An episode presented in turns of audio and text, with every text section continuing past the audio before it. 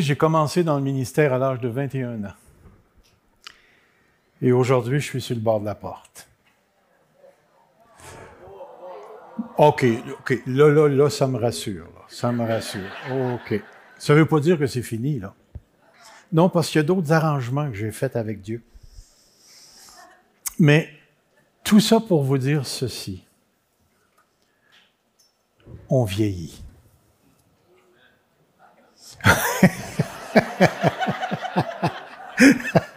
C'est le fun d'entendre les vieux. On vieillit. L'une des choses qu'à Fusion, on a vraiment à cœur, c'est une relève.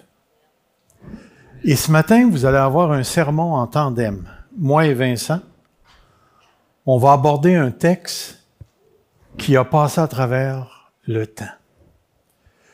Vous rappelez-vous, dans 1 Corinthiens chapitre 13, il y a trois choses. La foi, l'espérance, mais la plus grande, c'est l'amour.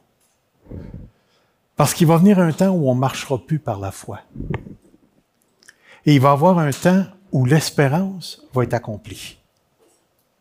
Mais jamais, jamais de toute éternité, l'amour va disparaître. C'est l'une des valeurs bibliques, évangéliques, apostoliques, et j'ajoute angélique, que Dieu regarde comme étant l'une des choses les plus précieuses. Sur la base de l'amour, j'ai été sauvé. Sur la base de l'amour, je vais être jugé à la fin. Parce que chacun d'entre nous devra paraître devant Dieu pour le bien ou le mal qu'il aura fait dans son corps. il y a une chose que j'ai apprise avec le temps, c'est qu'on ne peut pas se passer d'amour. Je vous le dis, le bureau des psychiatres et des psychologues est rempli de gens qui ont manqué d'amour. Et s'il y a une place où l'amour doit prédominer, c'est dans l'Église. Et si vous me permettez, s'il y a une place où l'amour doit régner, c'est à l'Église Fusion. Ça, c'est vous et moi. Dieu nous a donné ça. Et c'est pourquoi ce matin, nous allons aborder un des textes qui nous replace dans une perspective biblique en ce qui concerne l'amour.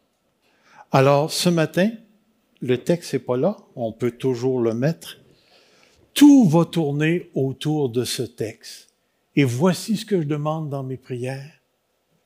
C'est que votre amour augmente de plus en plus en connaissance et en pleine intelligence. Essayez d'aller à Hollywood avec ça. Vous allez voir, ça ne marchera pas. Mais dans l'Église de Dieu, c'est un véritable trésor que maintenant Vincent va vous introduire.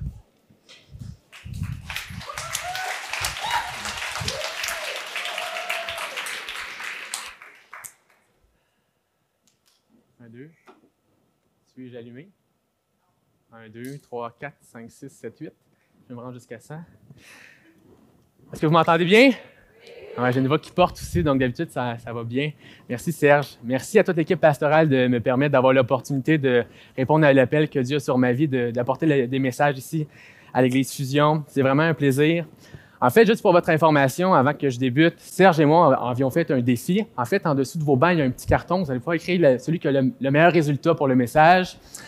Celui qui perd va devoir faire une jig. Donc, euh, j'imagine que Serge avait peur de perdre, donc il a décidé d'enlever les cartons. Donc, c'est ça. non, petite blague à part. Euh, c'est vraiment un plaisir d'être avec vous ce matin. Euh, c'est tout un stress quand même d'apporter un message ici à l'Église Fusion puisque vous êtes des connaisseurs et des servants chrétiens ici.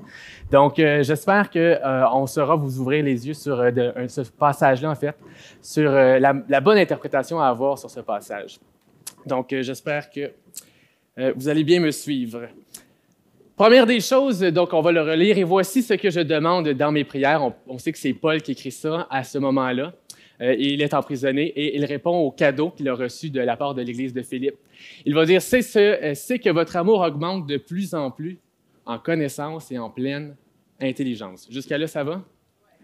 Excellent. Alors, j'ai décidé de diviser euh, cette partie-là en quatre points, euh, pas tout à fait égaux, mais en quatre points. Euh, donc, le premier point serait celui-ci, une prière apostolique. Donc, qu'est-ce que Paul fait dans son message? C'est qu'il va faire une prière qu'on va nommer apostolique. En fait, qu'est-ce que je veux dire par là? C'est que je vais prendre la première partie, et voici ce que je demande dans mes prières. C'est que Paul a pris le temps de faire une prière à cette Église-là, mais également à notre Église, l'Église Fusion. Et également à tous les chrétiens de cette planète, mais ça nous concerne aussi, l'Église Fusion. Et ce qu'il va demander, c'est, il va, il va nous proposer un leg, quelque chose qu'on va nommer comme une, clé. Une clé qui va nous permettre d'atteindre un objectif ultime qu'on va voir après en lisant la suite du passage. Mais c'est important de saisir que Paul nous donne une clé super importante pour la suite du passage. Si on ne saisit pas ça, le reste prend très peu d'importance. Ça va être un message important qui va changer notre perception de la vision de l'amour. Souvent, on a l'impression que l'amour, c'est toujours dans la même vision, l'amour que Jésus portait. Mais l'amour, c'est beaucoup plus large que ça lorsqu'on prend le temps d'analyser la Bible. Dieu est amour. Et on ne saisit même pas tout l'amour qu'il a pour nous, même des fois, on ne comprend même pas pourquoi est-ce qu'il nous aime autant, malgré notre euh, nature pécheresse. Et la dernière chose, Paul va nous donner une exhortation. En fait, la lettre aux Philippe, ce qui est intéressant, c'est que c'est une des lettres les plus positives de Paul. Et ce qui est étrange, c'est qu'il est emprisonné. C'est bizarre quand même de constater que quand on est en prison, c'est là qu'on est le plus joyeux. ça serait pas normal. Je n'ai pas l'impression que ce serait mon cas si j'étais en prison, surtout à cette époque. C'était pas les mêmes types de prisons qu'aujourd'hui, OK? Juste pour vous dire, il y en a qui ont des PlayStation en prison. À l'époque, il n'y avait pas de PlayStation, euh, OK? Donc, c'est une exhortation qui va nous encourager à rester unis dans la foi pour la défendre. Je n'irai pas dans le contexte de tout ceci, mais euh, il y avait vraiment quelque chose qui arrivait à cette époque-là où est-ce que les, Juifs, euh, les anciens Juifs qui étaient devenus chrétiens, essayaient d'apporter les anciennes lois pour que ça devienne des choses prédominantes dans la religion, dans la croyance avec Jésus. Focuser sur des choses qui étaient peu importantes, au lieu de focuser sur ce que Jésus avait laissé comme legs. Je vais rentrer dans quelque chose de plus profond ensuite. L'amour en tant qu'intelligence. On va relier le même passage et on va analyser ce que ça veut dire. Et voici ce que je demande dans mes prières, prières apostoliques. C'est que votre amour, j'arrête là. Là, tu me dis, ah, ouais, mais c'est pas long, ça. c'est assez. C'est que votre amour. Des personnes pourraient penser que l'amour ici présent, c'est le mot agapé. L'amour inconditionnel, hein? l'amour aimez-vous les uns les autres comme je vous ai aimé. On pourrait penser que c'est ça. Plusieurs pasteurs ou personnes vont, nommer ça, vont prendre ce passage-là pour nommer ce type d'amour. Malheureusement, c'est pas de ça qu'on parle ici. Oui, c'est vrai, on pourrait bifurquer et dire que ça l'amène à l'amour inconditionnel, mais c'est pas de ça qu'on parle à ce moment précis-là. Voici de quoi qu'on parle. D'un amour réfléchi. D'un amour cognitif. Ça, si j'étais dans ma classe de, primaire, je dirais la cocologie, hein? qui, part du cerveau, pas du cœur, part d'ici, de la logique. Basé sur l'intelligence et la connaissance. C'est fascinant à quel point, quand on fait des messages à l'avant, on perd toute salive, mais que je peux parler pendant des heures sans jamais manquer d'eau. Wow! Alors, je vais juste prendre une gorgée.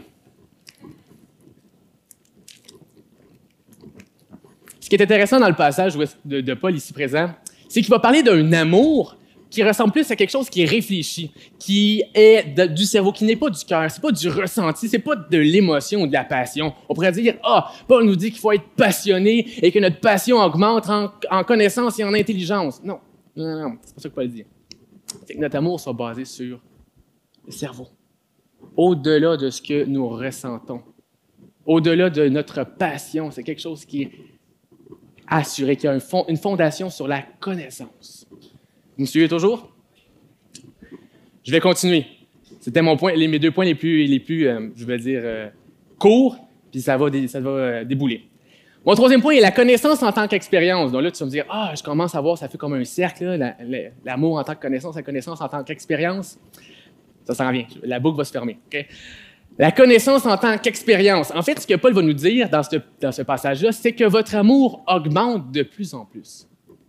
Et c'est là que je vais poser une question, et j'aime toujours ça avec mes élèves au primaire. En passant, je suis enseignant en au primaire en cinquième année. Et j'aime toujours poser des questions parce que les élèves, c'est là qui admirent le plus souvent le plafond ou le plancher. OK? Euh, il faut pas qu'ils me regardent. Si je regarde le plafond, il me posera pas de questions. Mais je vais vous poser une question. Si Paul pose, dit que votre amour augmente de plus en plus, est-ce que ça l'insinue aussi que l'amour peut diminuer de plus en plus? Je répète ma question, il y en a deux qui dormaient là. Euh, si Paul insinue que l'amour augmente de plus en plus, est-ce que ça veut dire que l'amour peut diminuer de plus en plus? OK. Donc, est-ce que ça veut dire que l'amour est toujours stable? Est toujours constante? Est-ce que ça veut dire que l'amour est statique? Non. Ça insinue que ça peut fluctuer dans le temps. Voici le point. L'amour, selon Paul, n'est pas statique puisqu'il peut augmenter et peut également diminuer. Quelque chose qui peut augmenter peut diminuer, même effleurer le, zéro, hein, s'éteindre totalement. Ça peut aussi influencer différentes sphères parce que pour qu'un amour, pour que quelque chose augmente, si je prends l'exemple sur un feu, le feu n'augmente juste, pas juste par du carburant parce que si on met un verre sur un feu avec beaucoup de carburant, il s'éteint, il manque d'oxygène. Il y a plusieurs sphères dans notre vie qui font que euh, quelque chose peut augmenter ou diminuer et c'est important d'avoir tous les éléments pour que ça l'augmente ou que ça diminue. Et euh, pour vous donner euh, l'illustration, euh, j'aime beaucoup ça. À passant, c'est moi. Je sais que ça ne se voit pas. J'ai une plus grosse tête sur ces photos. Mais c'est moi, OK? je vais vous donner un exemple parce que je trouve que ça va vous parler beaucoup plus que, ce, que ce que je suis en train de vous dire. Ça va éclairer. Je pense que l'expérience, selon le passage de Paul, modifie la perception des choses. C'est logique? Voici l'exemple. Quand j'étais plus jeune, ça fait pas longtemps, hein? quand, j'étais plus jeune, ça fait moins longtemps que d'autres. je parlais pas de Raymond, je m'excuse Raymond. Hein. Quand j'étais plus jeune, j'ai fait des cours de moto, OK? Et euh, je m'étais dit, ah, la moto, ça va être encore plus facile que la voiture parce que deux fois moins de roues. C'est logique, hein? Deux fois moins de roues, deux fois plus facile. Et je m'étais dit, ah, je vais aller faire les cours théoriques et là, on me donne une bonne brique pour savoir toutes les techniques à, savoir, les connaissances, toutes les parties, les pièces de la moto. Et moi, je dévorais ça. De toute façon, au prix que ça avait coûté, j'avais pas le choix, OK? Donc, j'apprenais tout ça et j'étais vraiment très bon. Et à l'examen théorique de, ce cours-là, j'ai excellé. J'étais vraiment très bon. Le prof a fait, wow! Pour devrait être un, des élèves les plus euh, connaisseurs de la matière. J'ai fait, yes! Je me suis dit, je suis prêt à conduire une moto. Et tous ceux qui ont conduit une moto, qui ont déjà embarqué sur une moto, savaient que c'est pas si facile que ça. Quand je suis arrivé au premier cours pratique de la moto, et c'était ce cours-là, OK? Et que l'enseignant en avant me dit C'est bon, embarque dessus et rentre-toi jusqu'au cône orange, juste là-bas, là, à 20 mètres. Quand j'ai fait vroom vroom et que j'ai lâché la cloche, c'est là que j'ai réalisé que je connaissais rien dans la moto, OK? J'ai échappé la moto deux fois avant de me rendre au cône orange. Ça aurait été plus facile de la prendre puis me promener avec comme ça que d'y aller avec le moteur. Donc, je réalisais à quel point la connaissance peut être tellement pertinente, euh, pertinente mais sans l'expérience, ça vaut rien. Ça vaut rien. Et il y a trop de chrétiens dans la vie qui ont une, une connaissance incroyable sur la Bible. Tu peux citer n'importe quel verset, mais tu vis aucune expérience avec Dieu dans ton quotidien. Tout ce que tu fais, c'est par tes propres moyens et pas par la grâce que Dieu t'accorde. là, je me suis dit, oh, merci pour ceux qui disent Amen, euh, ça m'encourage, merci. je me sens pas toute seule. J'ai décidé de choisir un deuxième exemple. Je me suis dit, oh, la moto, Serge, vais aimer ça, mais bon, peut-être pas tout le monde. Donc, j'ai passé à ma belle-mère, j'ai dit, je vais vous parler de Céline. Céline Dion. OK? Voici un deuxième exemple? Je connais des gens qui connaissent tout sur Céline, OK? Céline Dion, vous connaissez Céline Dion? My Heart Will Go On, je ne me, mettrai pas à chanter, ça c'est le talent de ma femme. Mais euh, bon, et toutes ces chansons, il y a des gens que je connais là, qui connaissent toutes les chansons. La vie de Céline, qui a le marié, euh, combien d'enfants, toutes ces choses-là. C'est quoi sa couleur préférée? Ils connaissent tout. Mais il y a d'autres personnes comme moi qui ont déjà mangé avec Céline. c'est pas vrai. C'est du Photoshop. Je veux juste vous montrer la différence. La personne qui connaît Céline, qui connaît tout sur Céline, ne vit aucune expérience avec Céline. Tandis que la personne qui va aller souper avec Céline, comme dans l'exemple ici, va savoir c'est quoi les besoins que Céline a. Et la personne qui connaît tout sur Céline, le jour où est-ce qu'elle va arriver devant Céline, Céline va dire Mais qui es-tu? Je ne te connais pas. Oui, mais moi je te connais. Moi j'ai lu tous tes livres. Oui, mais j'ai jamais passé une seconde avec toi. T'es qui? Tandis que l'autre personne qui prend le temps d'aller manger avec Céline puis à vivre des choses avec Céline va réellement connaître Céline. Me suivez-vous? C'est la même chose avec les chrétiens. Trop de chrétiens passent trop de temps à lire sans approfondir. Hein? C'est facile de connaître des versets par cœur. C'est une autre chose de les vivre dans notre vie, dans notre quotidien. C'est exactement ça que je veux dire. Et il y a d'autres personnes, et là, c'est là que ça va peut-être faire un peu mal, qui vivent une vie, une expérience avec Dieu, mais ne connaissent rien de Dieu. Avez-vous déjà eu un ami qui connaissait tout, qui vivait plein de choses avec vous, mais qui ne vous connaissait pas? Ne connaît pas votre couleur préférée, ce que vous aimez, vos intérêts, ne connaît rien, mais il vit plein de choses avec vous. Là. Vous allez faire des, des activités bowling, je ne sais pas quoi. Vous vivez des expériences, mais aucune connaissance. Je passe à mon dernier point, puisque le temps file, et comme on dit, quand le temps file, les aiguilles tricotent. L'intelligence en tant que cadre moral. Je me suis dit, Serge, je vais aimer ça, ce jeu de mots-là, c'est sûr. Pas pire? L'intelligence en tant que cadre moral. Et voici ce que je demande dans mes prières, prières apostoliques. C'est que votre amour, intelligence, augmente de plus en plus l'amour n'est pas statique, en connaissance et en pleine intelligence.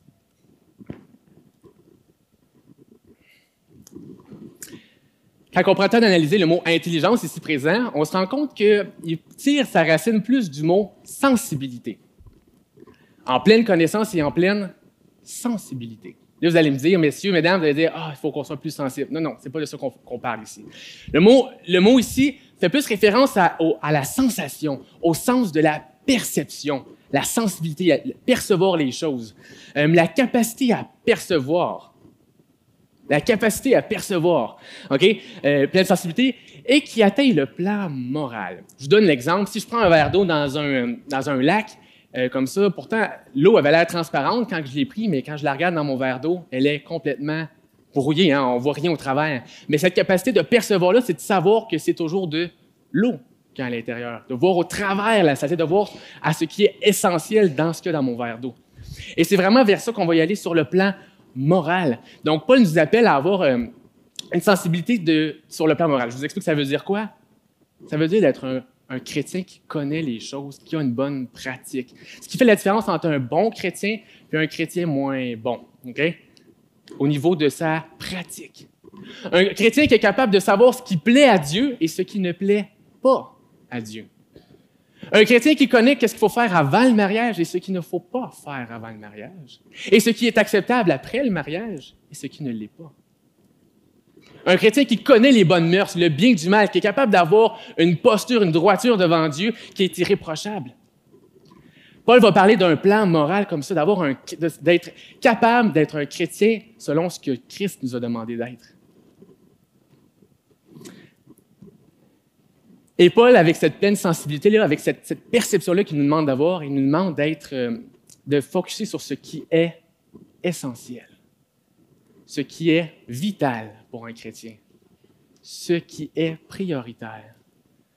Et trop de chrétiens focusent sur des détails quand ils ne focusent pas sur la vraie chose qu'on doit focuser dessus, c'est sur Dieu sur notre relation avec Dieu. Il y a des gens qui cherchent des problèmes. Ça fait quelques années que je suis leader des jeunes adultes à Fusion. Et puis, euh, j'entends souvent des personnes qui racontent des histoires qu'ils ont vécues dans le passé ou dans d'autres églises, dans d'autres milieux, puis qui me disent Ah, oh, je me suis fait juger pour telle ou telle ou telle affaire, puis on me dit telle ou telle, telle affaire, puis on m'a essayé de me dire que ça, c'était essentiel pour être chrétien. Quand que dans la Bible, quand on lit, c'est pas ça que ça dit. On focus sur des détails quand que l'essentiel n'est pas ça. L'essentiel, c'est d'avoir une pleine connaissance et expérience avec Dieu. Et le reste va venir tout seul. Amen. Donc, je vais reformuler tous les points pour ensuite laisser euh, Serge. Euh, en bref, ce passage-là montre une prière apostolique. L'amour en tant qu'intelligence, cette intelligence-là qui, qui, se transmet par la connaissance en tant qu'expérience, comme la moto ou comme Céline. Et l'intelligence en tant que cadre moral pour savoir comment être un bon chrétien dans le but d'atteindre, d'avoir la clé que Serge va nous donner par la suite. Merci tout le monde.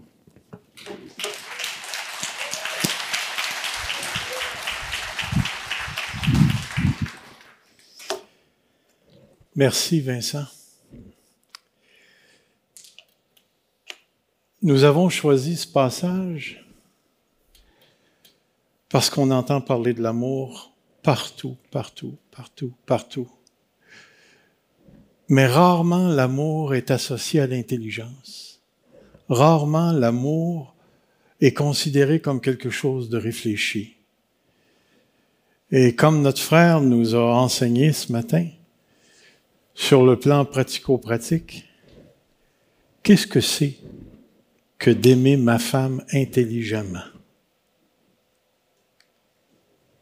Qu'est-ce que c'est que d'aimer mes enfants intelligemment?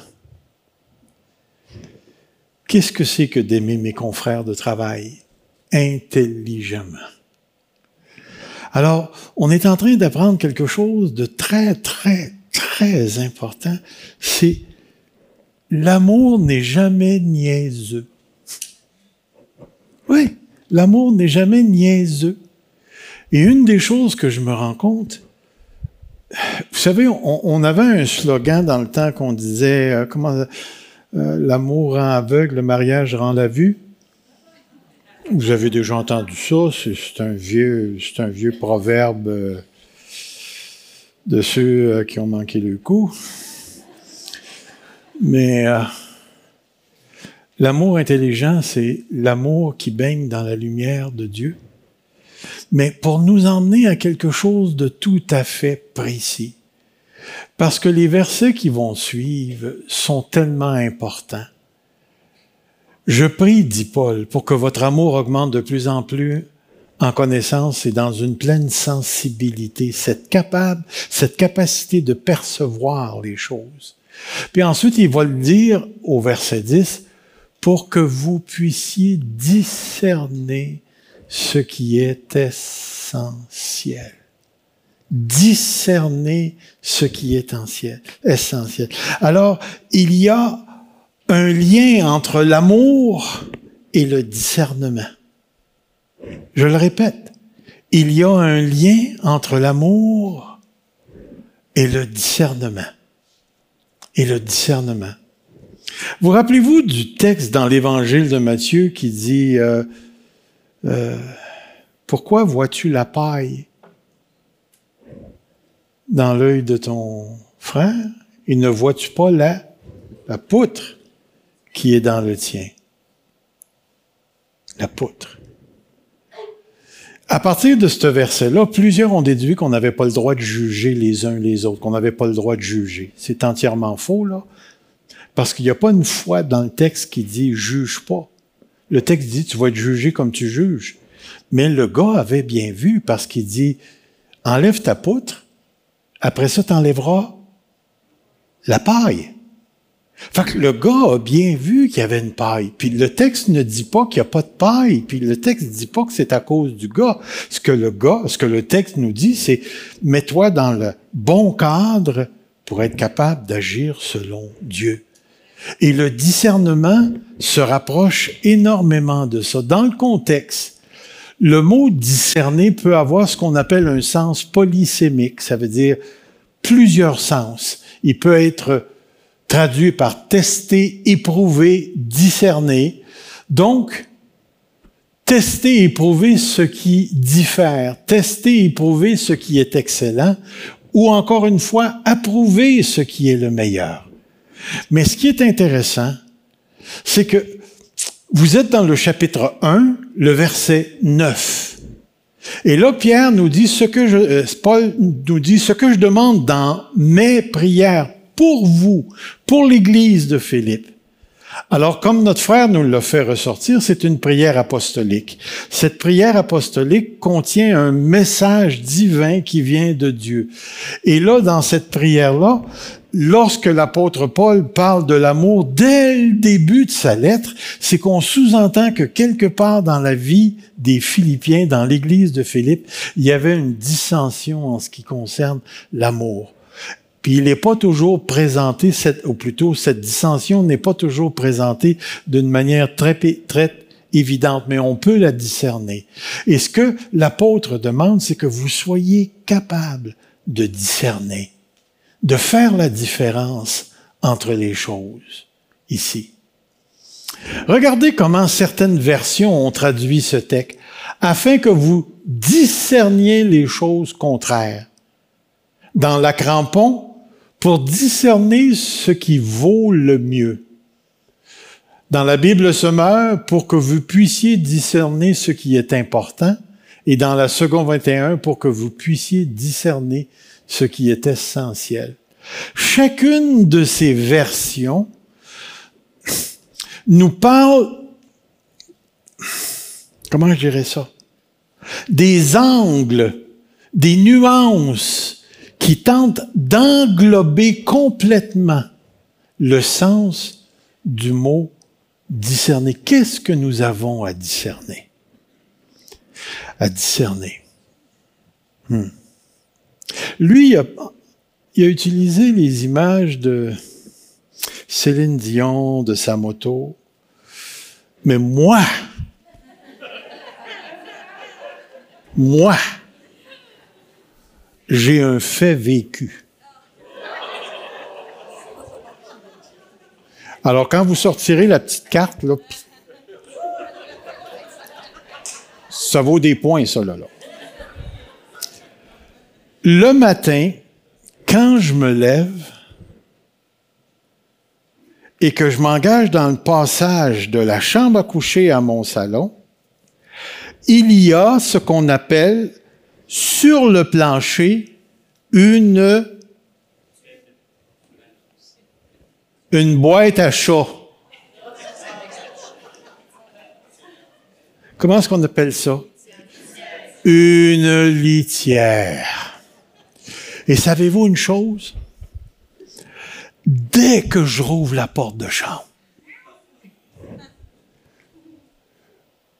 je sens et je ressens que les chats y sont allés durant la nuit. Le discernement, c'est tellement important. Regardez ici. Le discernement est une capacité de juger et de faire la différence entre les choses. Mais regardez ce que j'ai ajouté. Le discernement est basé sur l'assimilation de critères appropriés. Si j'avais attrapé la COVID, puis vous savez que la COVID affecte le nez l'odorat. En ouvrant la porte de ma chambre, j'aurais jamais vécu le traumatisme que je vis parce que mon nez fonctionne bien. Voyez-vous, il y a des critères qui doivent s'installer dans l'intelligence, dans la capacité de percevoir les choses qui nous permet de faire la différence de faire la différence. Je vais vous donner un exemple que j'ai entendu à la radio et qui m'a profondément affecté parce que je sais qu'il y a des gens qui sont pris dans le même problème. Il y a un monsieur qui a reçu un coup de téléphone d'une soi-disant, non pas un coup de téléphone, c'est plutôt un coup d'ordinateur. Il a reçu un courriel d'une femme qui demeurait dans un autre pays à quelque part. Il s'est engagé dans une conversation avec elle. Le gars, était marié depuis 40 quelques années, mais il converse avec cette femme-là. La femme lui demande de l'argent. Éventuellement, monsieur va fouiller dans ses fonds, donne de l'argent, tombe en amour avec la madame. En bout de ligne, ses enfants sont allés le voir pour lui dire que c'était un arnaque. Ensuite, il a, divorcé sa femme et ensuite, il a perdu sa maison pour se retrouver dans la rue. Est-ce que c'est un amour intelligent? Est-ce que c'est un amour qui a du discernement? Quelles sont les, choses que ce, cet homme avait accumulées, avait assimilées pour être capable de faire la différence entre les différentes choses? Et c'est pourquoi on incite continuellement les enfants de Dieu à s'attacher à la parole de Dieu. Parce que la parole de Dieu nous donne ce qui est nécessaire. On a parlé d'expérience tout à l'heure. On a parlé d'expérience. Mes amis, je vais vous montrer quelque chose qui est super important ici. Est-ce que vous pouvez lire ce texte de la place où vous êtes? Moi, je vais essayer de le faire. Nous avons beaucoup à dire à ce sujet, des choses difficiles à expliquer. Puis le problème, c'est pas que les choses sont si difficiles que ça. Il va dire sont difficiles parce que vous êtes devenus lents à comprendre. Et savez-vous, si on avait un mot qu'on pourrait traduire directement, dans notre contexte moderne, on dirait vous êtes devenu Teflon. Ça colle pas. Ça colle pas. Il va dire, vous avez... Non. Alors que vous devriez, avec le temps, être des enseignants, des maîtres, vous en êtes au point d'avoir besoin qu'on vous enseigne les éléments de base de la révélation de Dieu. Vous en êtes arrivé à avoir besoin de lait et non d'une nourriture solide. Et regardez ce qu'il va dire. Or, celui qui en est au lait est inexpérimenté dans la parole de justice. À force de manier les Écritures, nous arrivons à cette conclusion. Je serre ta parole dans mon cœur afin de ne pas pécher contre toi. Ta parole est une lampe, une lumière. Le psaume 1. Heureux l'homme qui s'assit pas en blablabla, bla, mais qui se réjouit, médite la parole. Il est comme un arbre planté plein des courants d'eau. Il se nourrit, il nourrit son cœur. Il va dire, oh, celui qui en est au lait est inexpérimenté par la parole de justice, car il est un petit enfant. Mais regardez ce qui suit. Mais la nourriture solide est pour les adultes. Mais dans la vieille seconde, c'est marqué pour les parfaits. Mais je vous dirais que notre compréhension du mot parfait est trop parfaite. Ils rendent l'idée de la maturité, ceux qui ont atteint la maturité. Il va dire, mais la nourriture solide est pour les adultes, pour ceux qui, en raison de leur expérience, ont le jugement exercé à discerner ce qui est bien et mal. Laissez-moi laissez faire quelques petits commentaires ici. Premièrement, mais la nourriture solide est pour les adultes, pour ceux en raison de leur expérience. Savez-vous que le mot expérience ici fait référence à ce qui se passe dans un gym? Il dit qui ont le jugement exercé. Alors essayez de vous imaginer, ça fait deux ans que je vais au gym, puis quelqu'un me demande d'aller chercher 25 cents dans ma poche, mais parce que je suis trop musclé, je suis pas capable. Puis je me promène comme ça. En fin de compte, euh, je suis euh, Arnold. Schwarzenegger. Quand Arnold il s'attelle à lever 300 livres. Il va se pencher puis il va ramasser 300 livres. Il le remet à terre. Demain matin, vas-tu être capable encore de lever 300 livres? Puis la journée après? Puis la journée après? Puis là, je pourrais continuer jusqu'à ce qu'il arrive à 70, 72, puis là, il est plus capable. Mais l'idée, là, c'est qu'on peut entraîner notre jugement pour qu'il soit dans la condition d'être exercé. C'est-à-dire que à force d'expérimenter la vie, d'être exposé aux différentes situations, de réfléchir devant Dieu avec sa parole, on acquiert des muscles qui sont dans la condition d'être exercés ce qui nous permet, lorsqu'on entre dans une situation, d'être capable de faire la différence entre le bien et le mal. Mais si Arnold s'était entraîné avec des Q-tips, pensez-vous que son jugement aurait été exercé? Lorsque les enfants de Dieu s'entraînent par, moi, ce que j'appelle la nourriture légère, des milkshakes, euh, des chips, ils acquièrent pas ce qu'il leur faut pour être capables de poser les bons jugements, les bons jugements. Et ça, je suis pas capable, moi, de le transmettre. C'est-à-dire que je suis pas capable de partir de tous les années d'études que j'ai, puis dire à un jeune, OK, ouvre ta bouche, je vais me vider en toi, là.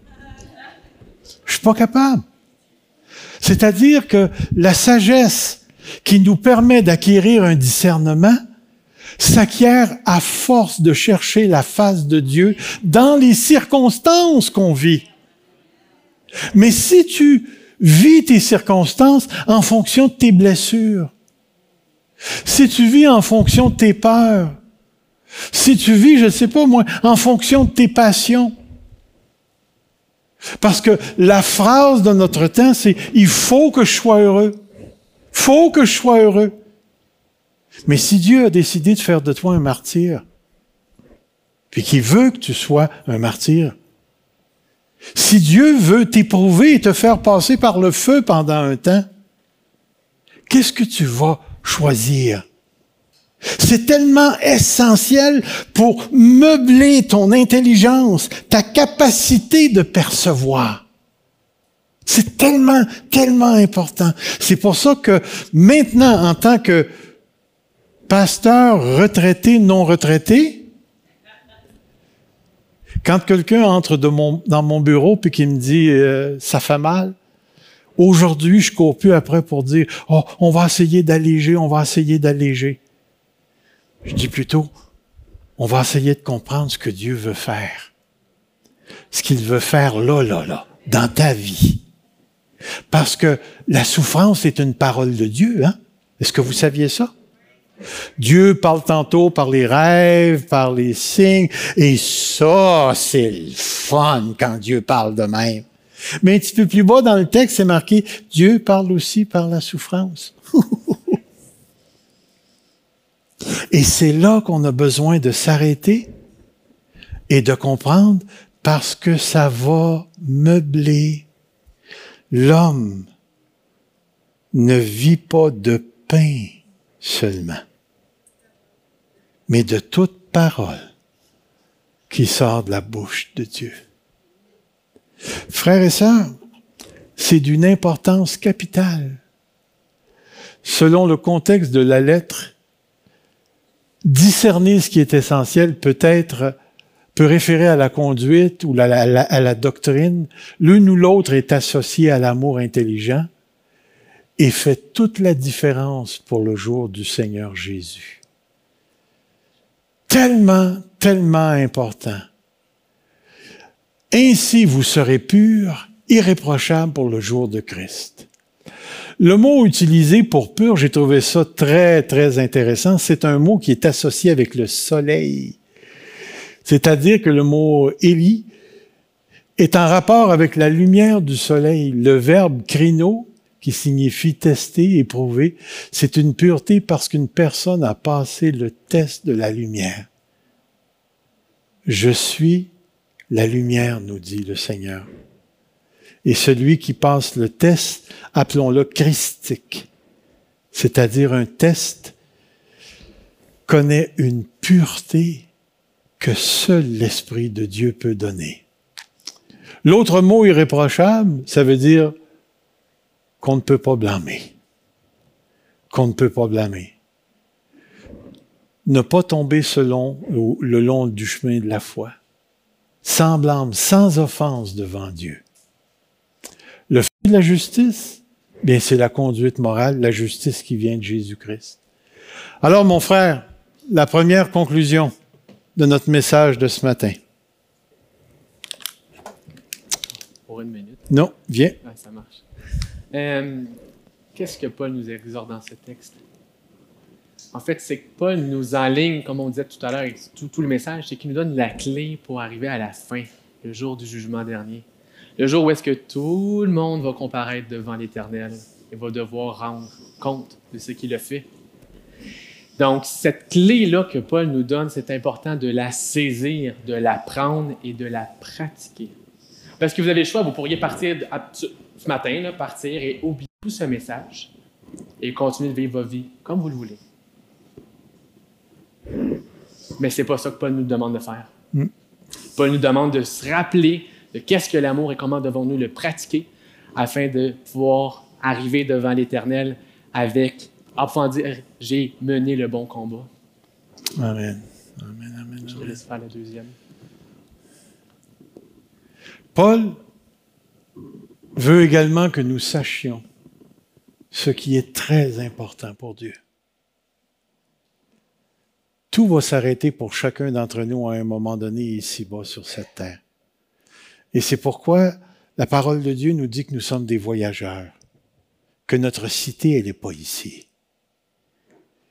Et c'est pourquoi la pureté et l'irréprochabilité, comprenons bien, ce sont deux super valeurs importantes pour Dieu. Dieu nous dit même dans le sermon sur la montagne, heureux les purs, car imaginez-vous la pureté, la brillance de Dieu, le soleil de la justice, cette lumière. Nous avons déjà cela, mais nous avons besoin de conserver cette pureté en utilisant un amour intelligent et un amour qui est capable de percevoir les choses dans la réalité afin que nous restions purs devant Dieu.